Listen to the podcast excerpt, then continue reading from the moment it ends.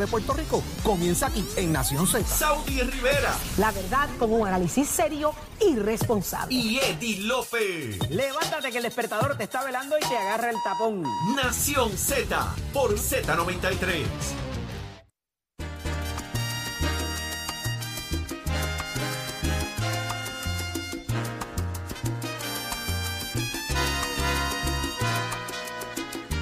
Estamos de regreso en Nación Z por Z93. Audi Rivera, quien te habla junto a Jorge Suárez, Eddie López. Vamos a abrir nuestras líneas telefónicas en los próximos minutos a través del 622-0937. Anótalo ahí, déjalo ahí en Q, en tu teléfono, porque queremos escucharte. Traemos el tema siguiente.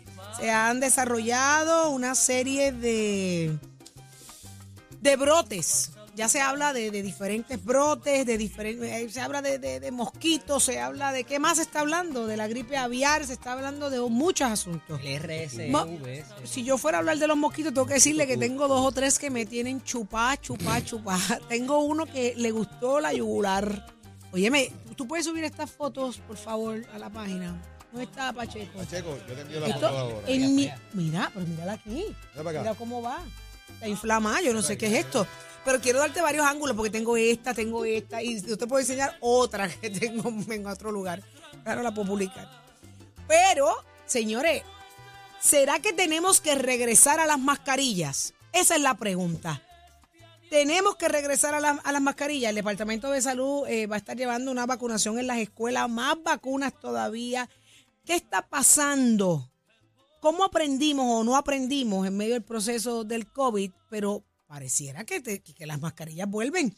622-0937. ¿Qué Por eso qué? las vacunas, volveremos a los tribunales. La Ay, gente que no se quiere vacunar. mío. ¿Te acuerdas Ahora otra. controversia? Claro, claro. Pues vamos a través del 622-0937 a hablar sobre eso. Su opinión es importante. Aquí le subimos el volumen a tu voz. Pero ¿qué está pasando en Puerto Rico y el mundo? Lo sabe Carla Cristina. Buenos días.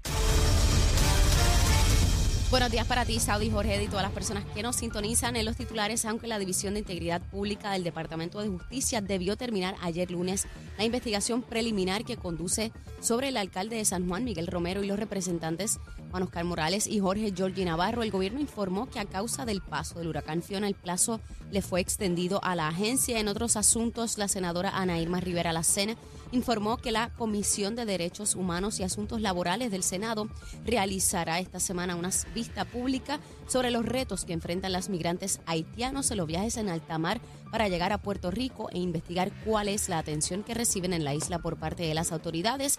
Por otro lado, además de las medidas que ya se han presentado para evitar el éxodo de médicos de la isla, la senadora Keren Riquelme presentó ayer varios proyectos de ley que buscan, entre otras cosas, relajar los pagos contributivos de estos profesionales de la salud. Y en temas internacionales el gobierno de Estados Unidos informó que el individuo acusado de atacar con un martillo al esposo de la presidenta de la Cámara de Representantes Federal, Nancy Pelosi, le confesó a la policía que quería tomar a la legisladora demócrata como rehén y romperle las rodillas para mostrarles a otros miembros del Congreso que las acciones tienen consecuencias. Para Nación Z les informó Carla Cristina. Les espero en mi próxima intervención aquí en Z93. Somos, somos una mirada fiscalizadora sobre los asuntos que afectan al país. Nación Z, Nación Z. Por Z93, somos su noticiero.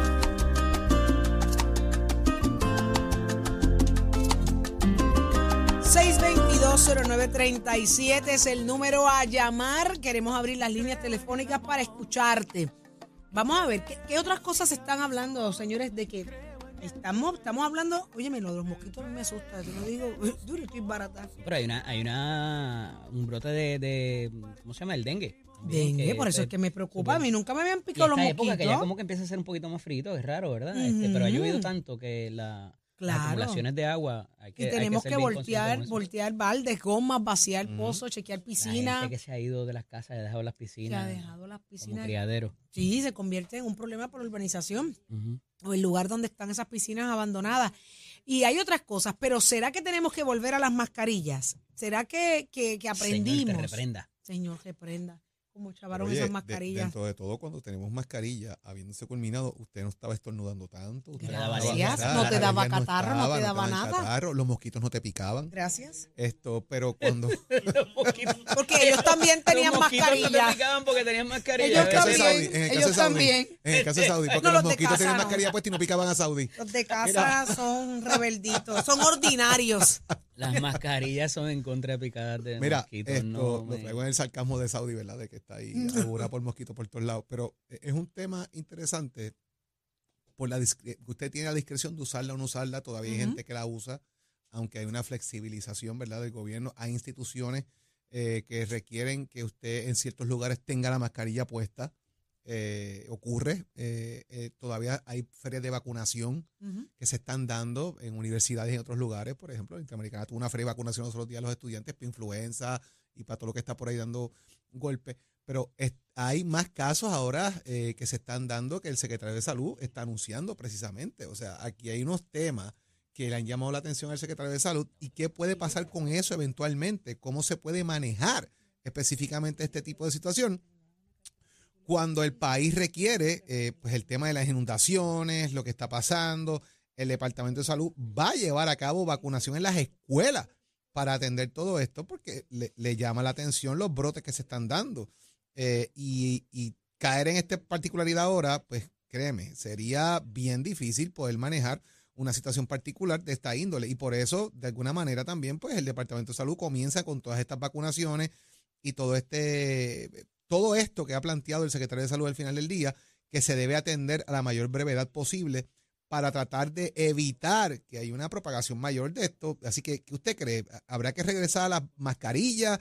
¿Volveremos a las vacunaciones masivas? Eh, más allá de, de la constancia de los flu shots que la gente usualmente pues, pues se da para mantenerse, etcétera. ¿Qué va a pasar con esto? Esta es la gran pregunta. ¿Qué va a pasar con esto? Así que 6220937. Y la disponibilidad de, de, de la gente de, de- quererse vacunar con otros temas, con otros asuntos, también sigue siendo una interrogante. Eh, 6220937, tú que me estás escuchando, ¿estás dispuesto a regresar a las mascarillas y a ponerte dos, una o dos vacunas más que aparezcan preventivas de, de lo que sea? Yo escuchaba ayer al, al secretario de salud, ¿verdad? Eh, lo, lo vi, lo, lo- lo escuché y se veía bien concernado con esto. Ah, y, y, y Mellado es un tipo bien jovial, ¿sabes? Es Ujú. bastante, eh, ¿cómo te quiero decir? O sea, no es alarmista, no es, una, no es, no es un funcionario Él es alarmista. bastante neutro. Y se veía bastante preocupado con lo que estaba pasando. eh, y, y un poco lo que comentaba contigo fuera de micrófono del asunto de las vacunas en las escuelas. Ujú. Me preocupa mucho porque hubo toda una controversia con esto de las reacciones de lo que pudiera esto acarrear, ¿verdad? Y el andamiaje completo que tenga que tener en función, ya sea el, el Departamento de Salud o, o la non-profits estas que van, eh, pero cuando se trata de menores, no sé, como que hay un issue ahí de inclusive de, de permisos, de, de- me comentabas tú que una, te mandaban una carta por escrito, ¿cómo era? Sí, te piden autorización en caso de, de un documento que los padres llenamos. eh, en caso de una Como cuando van por una gira. emergencia, ajá, tú tienes que, el documento es muy serio. Y autorizar a la, a la institución a suministrar medicamentos o en caso de las vacunas, cuando el COVID, eh, el que se hagan las pruebas, eh, es bien, bien, bien delicado. Eso es un poco Mira, invasivo. tema, Yo no sé si ahí. en la escuela es el mejor entorno para eso, que no sea la oficina del pediatra o la farmacia, donde si cualquier cosa ocurre, tú puedas reaccionar de una manera, Bueno, ¿verdad? tú- Con mayor tienes- recursos. Cuando esto se hace, va el departamento de salud, van enfermeras a la escuela y preparan los salones y las áreas, por ejemplo, y, y- dan lugares específicos para recuperarte, velarte, no te dejan ir En inmediatamente. un mundo ideal eso es, No, Jorge. yo lo he no visto, sé. Eddie, por lo menos En la universidad en es la así. universidad funciona de esa manera y en las escuelas lo que me han dicho es que se prepara un salón donde llevan los estudiantes, coordinado ya, donde llevan los estudiantes, por, por ejemplo, el salón de Missy Rivera, de Saudi Rivera, venga para acá. Los estudiantes llegan Ay, allí, los atienden, los maestra. vacunan, los velan, cuando todo el mundo está bien, pasa el tiempo requerido, los devuelven entonces al salón. Y en la universidad por lo menos funciona de esa manera. Te vacuna y te dejan 15 minutos en, eh, en una silla para evaluar Ujú. cualquier tipo de reacción. Si no hay ninguna reacción, entonces te puedes ir, pero te dan un número de teléfono, te dan una serie de información para velar por eso. Eh, la Intra ha funcionado así. Pero aquí un dato bien interesante. Mucha gente que es alérgica a cosas que no lo sabe. Por eso, por y, eso. y la exhortación mía, por lo menos mi punto, antes de que continúe, perdón que te interrumpa, es a- yo, yo quisiera oír, escuchar padres, ¿verdad? Que, que, que, que puedan darnos su opinión sobre su preocupación, si es que la hay, de que a sus hijos los vacunen en la escuela. 622-0937 es el número a llamar. Queremos saber tu opinión. Mira esto. El secretario de Salud, Carlos Mellado, emitió el domingo un aviso de salud por influenza para la población esté en alerta. ¿eh?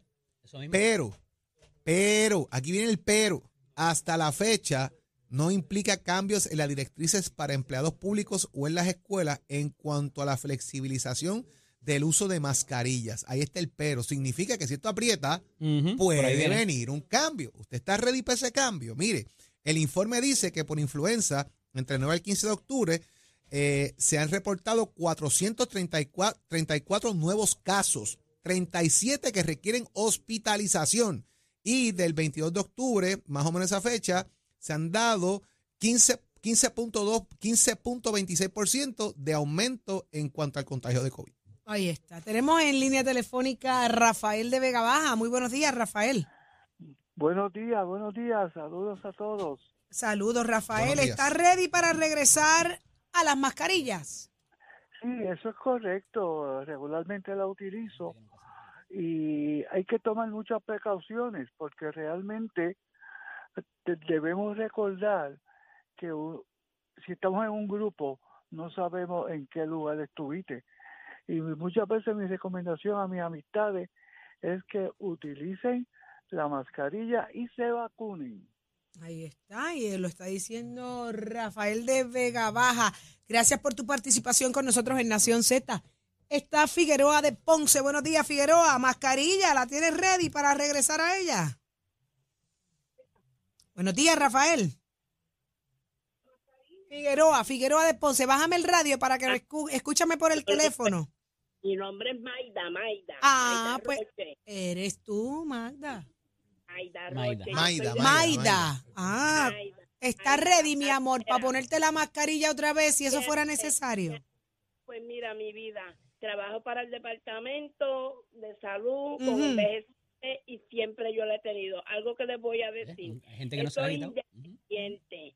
Y cada papá, cada ser humano de nosotros, tenemos que saber que esto no ha terminado y todo el mundo debe de seguir usándola.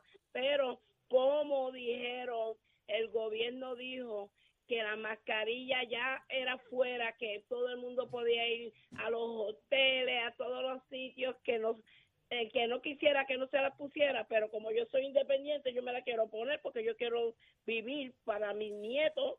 Mis nietos las usan. Y si te dicen que hay que ponerte otra vacuna diferente, ¿tú te la pones, mami? Pues mira, yo te voy a decir, ayer yo me vacuné la cuarta vacuna, la cuarta, y tengo las tres de hepatitis. Tengo tres hepatitis ya, tengo la cuarta vacuna y soy de, tengo mi condición de anemia falciforme AS estable, pero una persona de fatiga, 57 años, pero tú sabes qué, que yo he ido cuanto concierto y yo me mantengo siete mascarillas encima, lavado de manos y tengo un protocolo conmigo misma. Y sabes que todo ser humano debe de seguirlo, pero el orgullo aquí de Puerto Rico no deja a la gente porque tienen que estar lindas y no quieren tener máscara. Yo creo que todo el mundo debe de tenerla.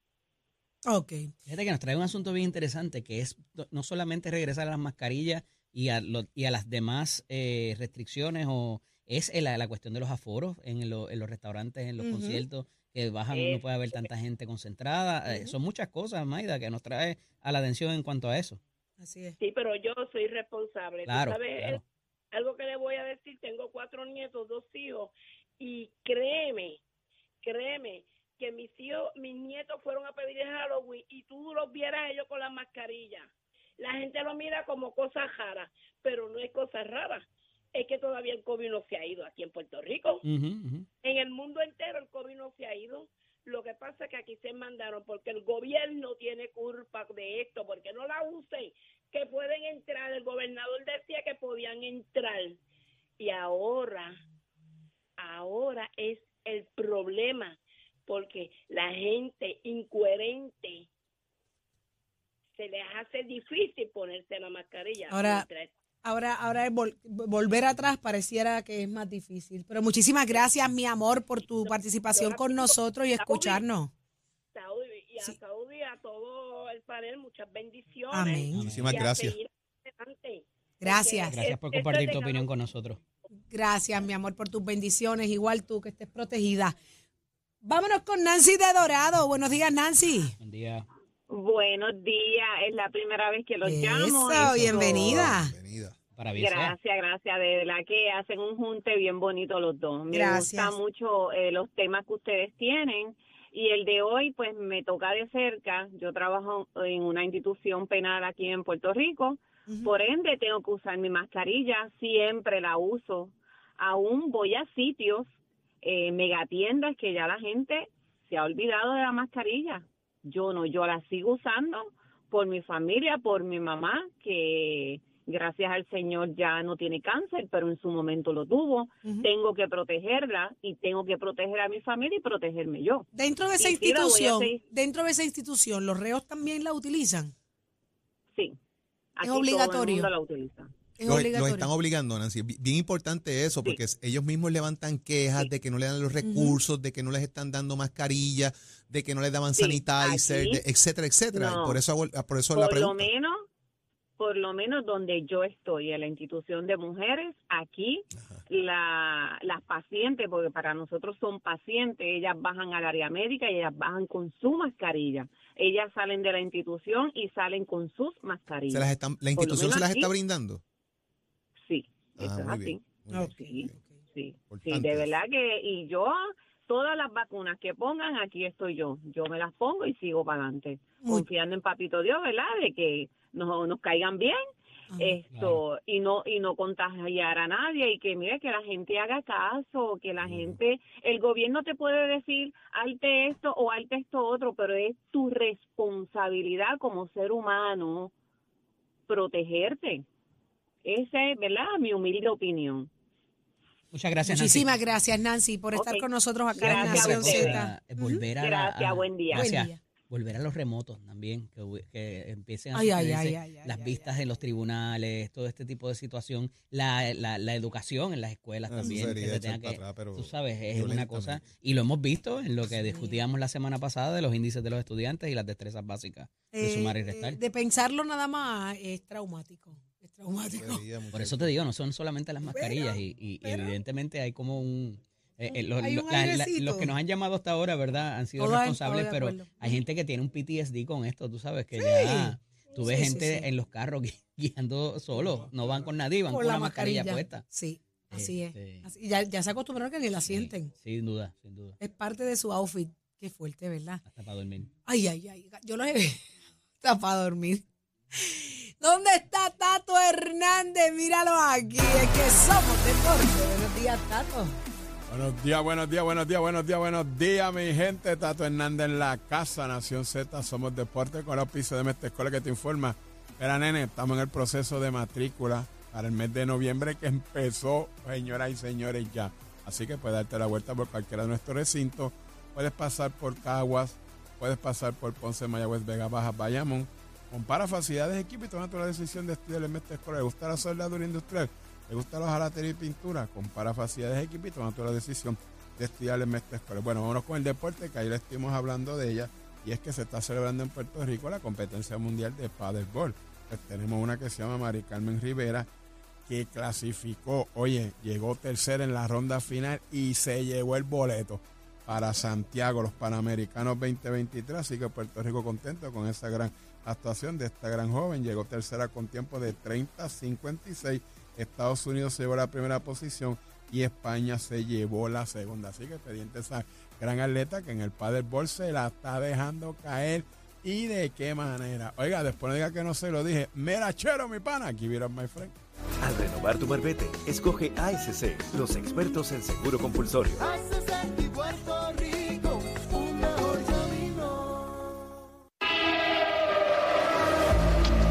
Buenos días, soy Carla Cristina informando para Nación Z. En el tránsito ya comenzó a formarse el tapón en las vías principales de la zona metropolitana como la autopista José Diego entre Vega Alta y Dorado y más adelante entre Tuabaja y Bayamón, igualmente la carretera número 2 en el cruce de la Virgencita y en Candelaria.